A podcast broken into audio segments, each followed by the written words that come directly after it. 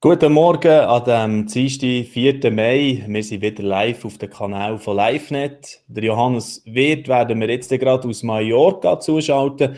Er gibt uns einen Einblick in sein Tagebuch, sein Ferientagebuch, wenn man so will. Einblick in mein Tagebuch heisst ja unser Format, das wir jetzt schon zum neunten Mal ausstrahlen.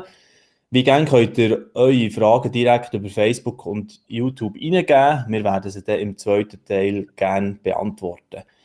Perlen für mein Alltagsleben, das ist der Titel, wo der Johannes dem heutigen Thema gegeben hat.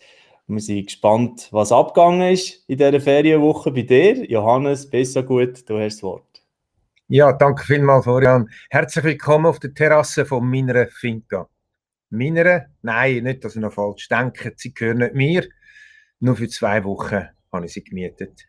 Meine Frau und ich geniessen da mit unseren beiden Enkelmädels Ferien, auch wenn das Wetter bis gestern nicht so war, wie wir uns das vorgestellt haben. Aber wer das Feriengeheimnis kennt, wo ich vor einer Woche darüber geredet habe, der weiß, eigentlich sind die Ferien nicht vom Wetter abhängig. Nebst allen Aktivitäten sind mir in den letzten Wochen ist mir viel Zeit geblieben, um die Bibel zu lesen. Bis am Mittwoch habe ich den Römerbrief studiert. Und dann, hm, was jetzt? Nichts hat mich richtig lustig gemacht. Ist dir auch schon so gegangen, das Buch abgeschlossen hast in der Bibel oder nach einer gewissen Zeit, hast du gedacht, was soll ich jetzt noch lesen?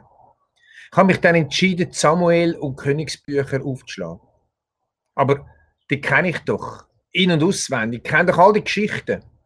Wirklich? Kenne ja. Aber als ich jetzt das erste Buch Samuel aufgeschlagen habe und eingestiegen bin, bin ich in einen totalen Flow gekommen. So, wie es mir im Alten, respektive eben im Ersten Testament immer wieder passiert. Also, steigen wir ein in mein Tagebuch. Sorry, wenn es ein bisschen chaotisch wird. Aber ich muss dich mit einnehmen und mit dir heute einfach meine Begeisterung teilen. Vielleicht gelingt es mir, deinen Appetit aufs Erste Testament anzuregen. Also, ich lese viel vor heute aus dem Tagebuch. Äh, eben ein bisschen chaotisch, aber äh, es fasziniert mich. Also, lassen wir los. Donnerstag, 29. April, 1. Samuel bis Kapitel 2. Die Hanna bewegt mich immer wieder von neuem. Natürlich ihre Tränen und das Ringen im Gebet. Aber dann vor allem, wie sie den so hart und lang erbetenen Sohn in der Stiftshütte bei Eli und seinen Söhnen abgibt. Das war doch ein total verrufener und korrupter Ort. Wie konnte sie nur?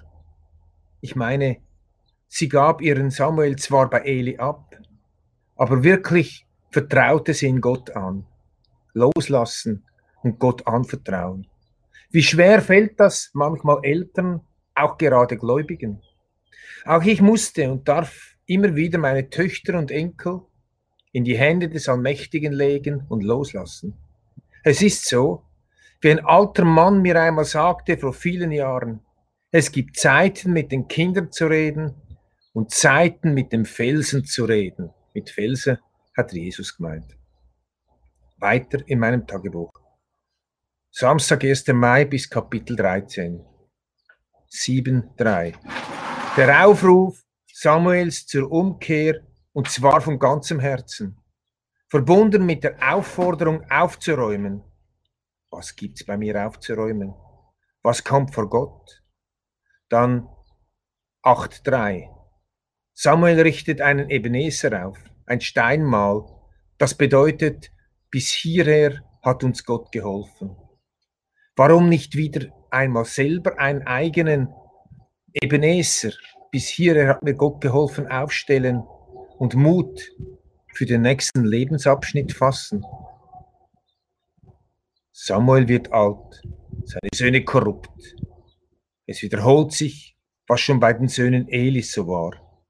Da kommen mir auch die Söhne Davids in den Sinn. Warum entgleiste ihr Leben dermaßen? Muss das sein? Erziehung? Vier Fragezeichen. 8,5. Das Volk will einen König, um zu sein wie alle anderen Völker. Samuel malt dem Volk den großen Preis vor Augen, den sie für einen König zu bezahlen hätten. Aber sie sagen in 820, das sei egal. Zitat, wir wollen auch sein wie alle anderen Heiden, dass uns unser König richte und vor uns her herausziehe und unsere Kriege führe. Wo will ich sein wie die anderen, die nicht Jesus nachfolgen? Jesus im Lebensgepäck haben und trotzdem leben wie alle anderen. 9,15 Aber der Herr hatte Samuel einen Tag bevor Saul kam das Ohr aufgetan und gesagt, O Herr, öffne mir das innere Ohr, ich sehne mich danach. Habe das oft erlebt, aber zur Zeit, Zeiten des Schweigens Gottes aushalten und trotzdem mich nach seinem Reden sehnen. Wieder im Tagebuch. Saul und seine Berufung durch Gott. Warum er? Ein Grund liegt wohl in seiner Demut. 10,6 und 10,9. Der Heilige Geist Gottes kommt über Saul. Dieser verwandelt Saul in einen anderen Menschen. Klammer, vergleiche David, vergleiche Simson, vergleiche Petrus. Wozu? 10,7 damit er tun kann, gemeint ist hier Saul, damit er tun kann, was ihm vor Händen kommt. Das heißt, damit er tun kann, was Gott für ihn bereitet hat. Will er es denn auch tun? Wird er es tun? Wenn ja, der Heilige Geist wird ihm die Kraft dazu geben. Doch sehen wir später, wie Saul und Simson, die den Heiligen Geist haben, auch den freien Willen behalten und falsche Wege gehen können. Ja, sogar mit dem Leben trotz Heiliger Geist crashen. Die falschen Annahmen des Wirkens des Heiligen Geistes können sein, gutes Feeling machen, Wohlfühlmacher oder fehlerloser Mensch sein. Solche Annahmen bergen Enttäuschungspotenzial. 13,8. Leider miterleben wie Saul aus der Angst heraus handelt. Handle ich auch aus Angst heraus? So, es geht weiter im Tagebuch. Ich lasse euch noch nicht los. Sonntag, 2. Mai bis Kapitel 16. Nach Hannah, Samuel, Saul tritt nun in 14,6 Jonathan auf die Bühne. Was für ein Mann, hier Mut durch Gottes Vertrauen. Oh, ich muss mir unbedingt Zeit nehmen für Personenstudien. Was unterscheidet Eli, Hannah, Samuel, Saul, dann auch David voneinander? Was sind die Merkmale ihr Leben? Was möchte der Heilige Geist uns dadurch zeigen? Wie viel könnte ich davon lernen für mein Leben? Habe ich ja auch schon. Zum Beispiel, wie ein Leben schlecht respektiv gut enden kann. Aber da steckt noch viel mehr drin. Viel mehr. Nach 13,8 geht der Abstieg Sauls durch Ungehorsam weiter.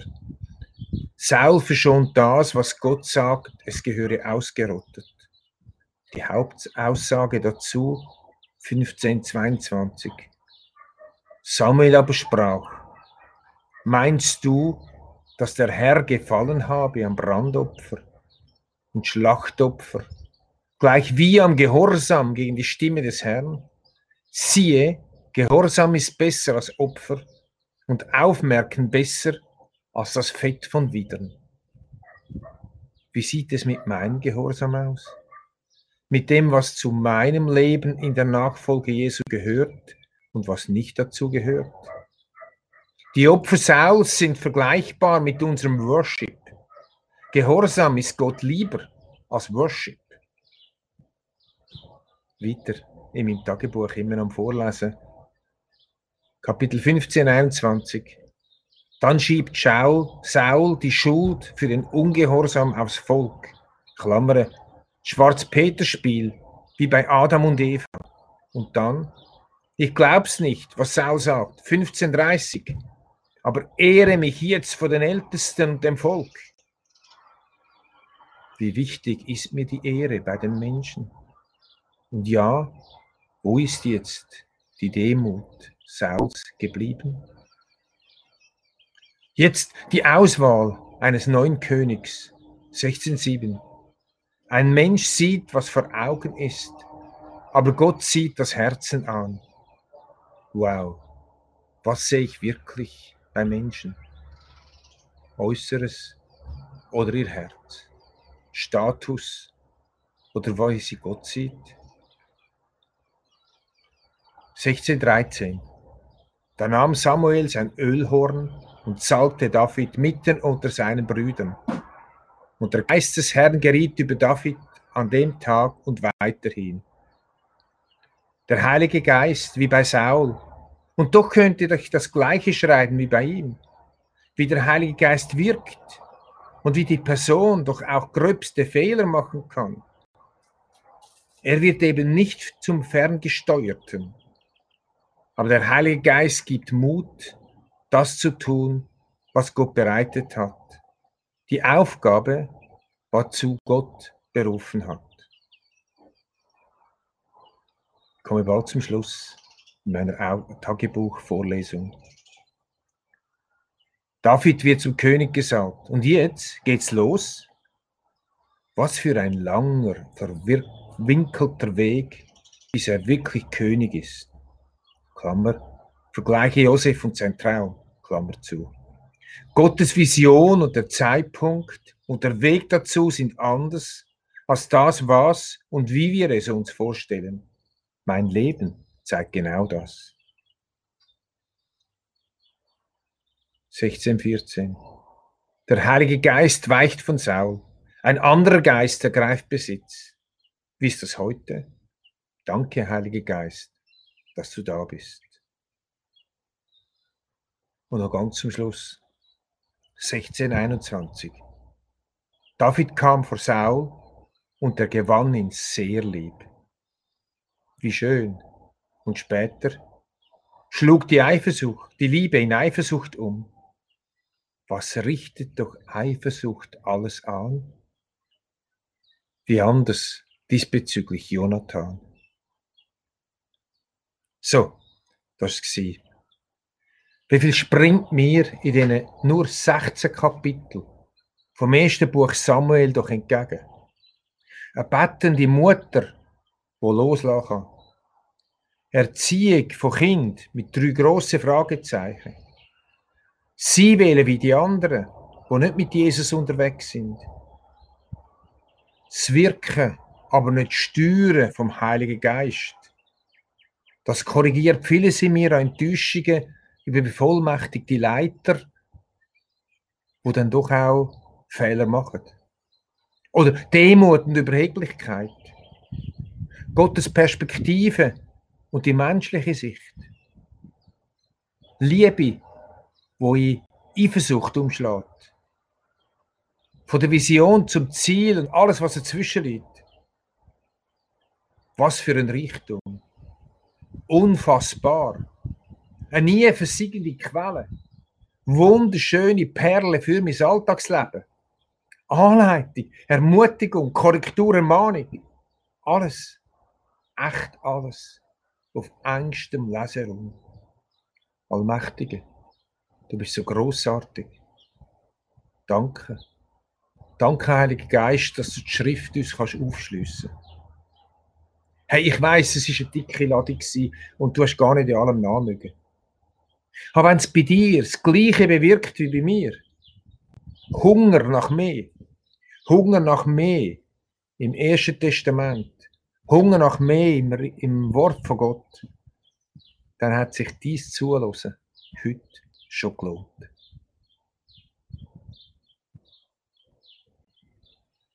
Mal Johannes Wirth, Dankeschön. Ähm, und ja, es sind wirklich viele Inspirationen, viele Fragen auch viele, viele Fragen, die immer wieder aufkommen, wenn man eben liest und wirklich eintaucht, oder? In das erste Testament, wie du es nennst.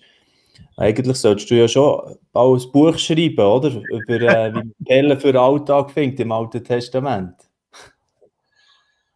Ja, wer weiß, hat mich letztens ein Pastor dazu aufgefordert und ich liebe es halt einfach. Das Erste Testament hat so viele Bilder, wo mein Leben so beeinflussen, positiv beeinflussen, wo so viel drinsteckt, wo dann aber auch, oder Jesus sagt vieles im Neuen Testament, Briefe schreiben vieles.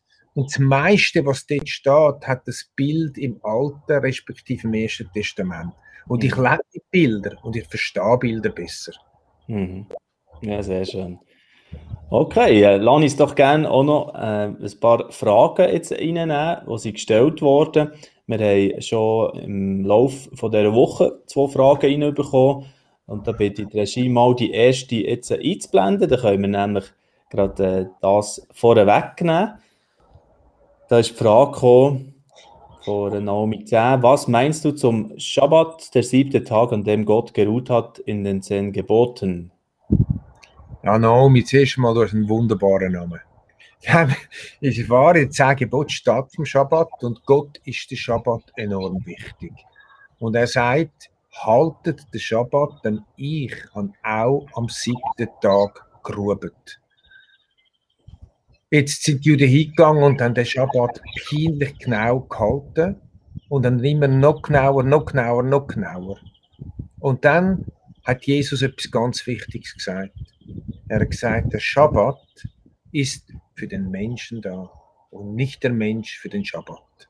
Also, wo Gott Schabbatgebot gegeben hat, also ein Tag pro Woche zu ruhen, hat Gott das für den Mensch gemacht. Weil Gott weiß, wie der Mensch funktioniert. Weil wenn Gott einen Tag hat müssen ruhen nach sechs Arbeitstagen, dann geht es auch bei uns darum, dass wir einen Tag pro Woche ruhen. Und das setze ich sehr genau um in meinem Leben. Und das gibt meinem Leben das nötige, die nötige Balance. Wunderbar. Ich hoffe, Naomi hat zugelassen oder wird es dann nachher noch mitbekommen. Auch Im Nachhinein ist das natürlich gut noch abrufbar auf YouTube, Facebook oder auf LiveNet. Wir haben ja jeweils auch einen Bericht dazu noch aufgeschaltet, wo man das Video auch noch einmal findet. Jetzt noch die zweite Frage, die, glaube ich, sehr gut auf das eingeht, wo du heute darüber geredet hast, nämlich wie kann man einen Hunger bekommen für das Lesen in der Bibel. Äh, da ist mehr richtig eben vom, von der stillen Zeit das Thema. Warum muss ich mich so fest anstrengen, um stille Zeit zu machen? bin sofort müde. Ja, liebe Ruth, das geht mir manchmal auch so. Äh, es gibt äh, Zeiten, die sind fruchtbar wie die stille Zeit und äh, andere Zeiten, die sind dann mega still. Aber doch ein paar Gedanken von mir dazu. Erstens, schreib doch in ein Tagebuch hier, was du gelesen hast, damit du das verarbeitest, was du gelesen hast. Schreib drin hin, ein, zwei Gedanken. Wie ist, was hast du über Gott gelernt? Was hast du über dich gelernt? Was hat dich ermutigt? Was hat dich ermahnt? Dann, wie machst du es, oder? Äh, spannend ist noch, dass die Juden das oft stehend machen und dann wippen so hin und her, oder? Und das hat damit zu tun, auch um wach zu bleiben. Also, du kannst auch mal eine Bibel lesen im Laufen auf dem Handy oder du kannst sie einfach vor dem Fenster lesen, indem du stehst. Äh, beweg dich, mach irgendetwas Neues. Mach verschiedene Arten, wie du zum Beispiel bettest. Manchmal bete ich einfach Unser Vater, manchmal bete ich anders, manchmal bete ich selbst und dieses. Nur etwas ist wichtig. Setz dich dabei nicht unter Druck. Dann mit dem stillen Zeit tust du nicht Gott gefallen, sondern du ernährst dich. Ich wünsche dir viel Freude und auch wieder viel Inspiration jetzt.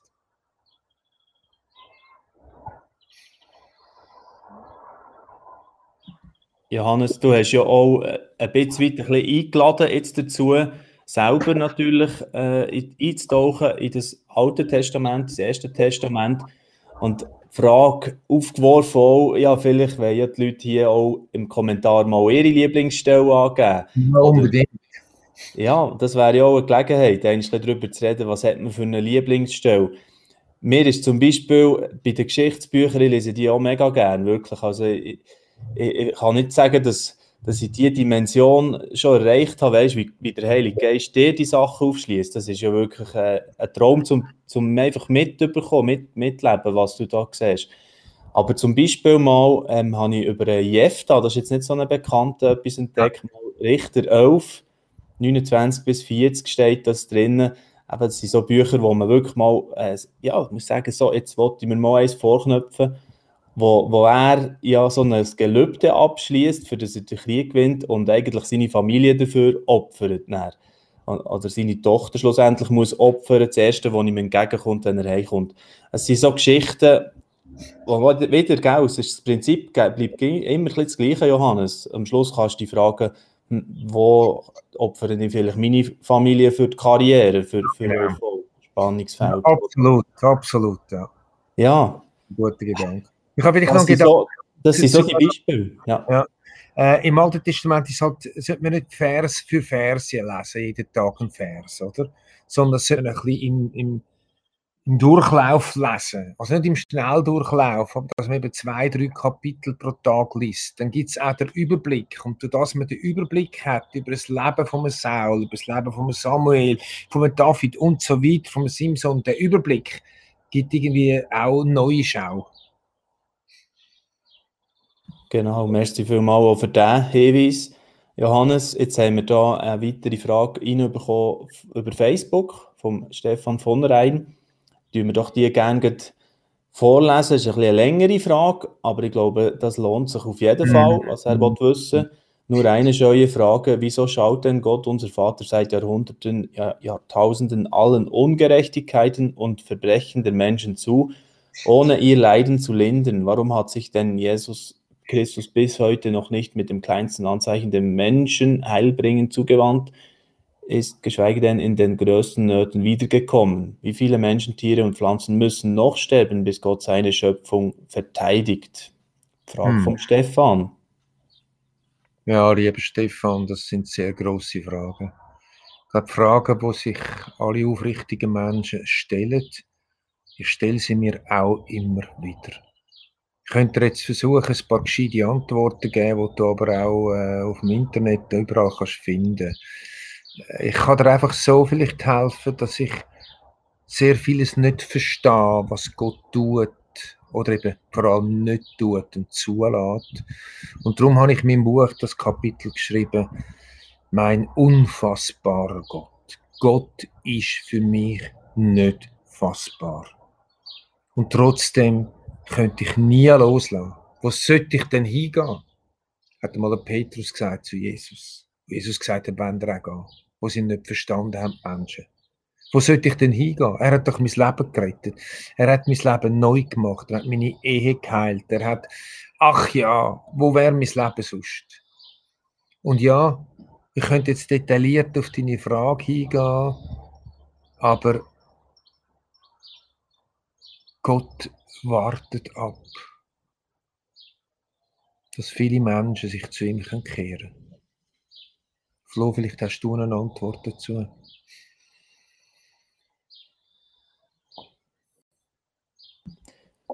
Mein, mein, äh, mein Weg, mit dem umzugehen, geht sehr in eine ähnliche Richtung. Ähm, das hat mir auch einmal äh, äh, das ein bisschen aufgeschlossen, wo sie haben, sie haben doch auch äh, die Juden nach dem Zweiten Weltkrieg so ein, ein Gerichtsverfahren gemacht, oder, wo sie haben gesagt, Gott, du hast, du hast versagt. Und mhm. wo bist du gesehen? Wo bist du gesehen, unser allmächtiger Gott? Und das ist mir so eingefahren und am Schluss äh, die Rabbis, oder, da alle haben gefunden, mal, äh, wir, wir sind einig, er ist schuldig, er ist nicht da gewesen, nicht eingegriffen. Und nachher gehen sie raus und als erstes sagen sie mal, äh, komm, komm, wir gehen mal zusammen in die Synagoge, weil, wo wollen wir sonst her? Es hat so wieder, was du sagst, Johannes, es zieht sie wieder dorthin. Es ist der Ort gleich, wo sie, wo sie das Klagen haben können, äh, aussprechen, wo sie irgendwo ja, ein Gegenüber haben. Der Hiob hat ja das, könnte man auch dort kommen, oder? Hat das auch gebraucht. Ja, gibt es vielleicht eine andere Antwort, da du beim Rabbi bist, Florian. Äh, der hat ein eine Person der Rabbi gefragt, wie kannst du noch an Gott glauben, nach dem, was alles passiert ist im Holocaust? Dann hat der Rabbi gesagt, wie kannst du noch an einen Mensch glauben, nach dem, zu was er alles fähig ist? Wir sehen, zu was der Mensch fähig ist, losgelöst von Gott leben. Das ist eigentlich das, was im Römerbrief steht. Im Römerbrief Kapitel 1, 2, dort steht, Gott hat sie dahingegeben. Das heißt, Gott hat Menschen loslassen. Wenn sie nicht wollen, in seine Spuren laufen, lässt er sie los. Und das Resultat davon sehen wir immer wieder in Not und Leid. Ja. Ich meine, genau, für das ist ein sehr gutes Bild. Das ist ja das entfesselte Böse eigentlich gesehen, oder, wo dann können wüten in Europa. Also da, ja, da denke ich, das ist, ist eine sehr eine gute Fährte. Es ist nur eine Fährte, Stefan von Rhein, gell, du verstehst, ist richtig hier. Ähm, und wir werden uns hüten davor sagen, das ist jetzt der Ansatz und, und, und dort hier äh, wirst du befriedigende Antwort bekommen. Der Stefan hat aber unterdessen schon äh, sich bedankt und ja, kann man jederzeit natürlich weiter, weitergehen mit dieser Frage im Leben. Und die werden wir noch ein paar Mal uns selber stellen oder gestellt bekommen von Leuten, die Zweifel an Gott und so weiter. Ja. Ja, ähm, jetzt haben wir da schon äh, fünf vor halb vorbei und Johannes, ich würde gerne noch äh, das Gespräch in die Richtung lenken. Das wird für jetzt sicher mal äh, ein Zeitchen äh, der letzte so Talk ja. im Livestream, gell? Und wir haben das zusammen ja. abgemacht, dass jetzt das mal nach neun Sessions ein bisschen zu einem Abschluss kommt heute. Und wir, vielleicht kommt etwas wieder Neues, aber man muss auch ähm, gang wieder ein bisschen spüren, was ist dran. Und äh, im Moment haben wir den Eindruck gehabt, es ist, ist eine super Zeit jetzt gesehen. Äh, sehr gerne tue ich ganz zum Schluss noch einmal auf das Buch hinweisen. Ihr könnt äh, mit dem Johannes Wirth natürlich die Frühlings- und Sommerzeit, wo man ja gerne vielleicht irgendwo in der Body ein bisschen liest, noch äh, weitergehen. Leset doch gerne einmal das Buch ungeschminkt, könnt ihr Sachen verteufeln hier. Äh, es war eine sehr, sehr bereichernde Zeit für mich persönlich, ich glaube für viele, die haben mitgelassen Johannes, danke viel, viel mal. Ja, ich danke dir vielmals, Florian. Du machst es dermaßen gut. Und im Hintergrund natürlich der Micha, der, der Technik macht. Was wären wir ohne den Micha, wir zwei, Florian? Yes. Ein Hoch auf Micha, absolut. Absolut. Tschüss. Gut, wir wünschen ganz eine gute Zeit, seid gesegnet und tschüss miteinander. Danke vielmals fürs Zuhören.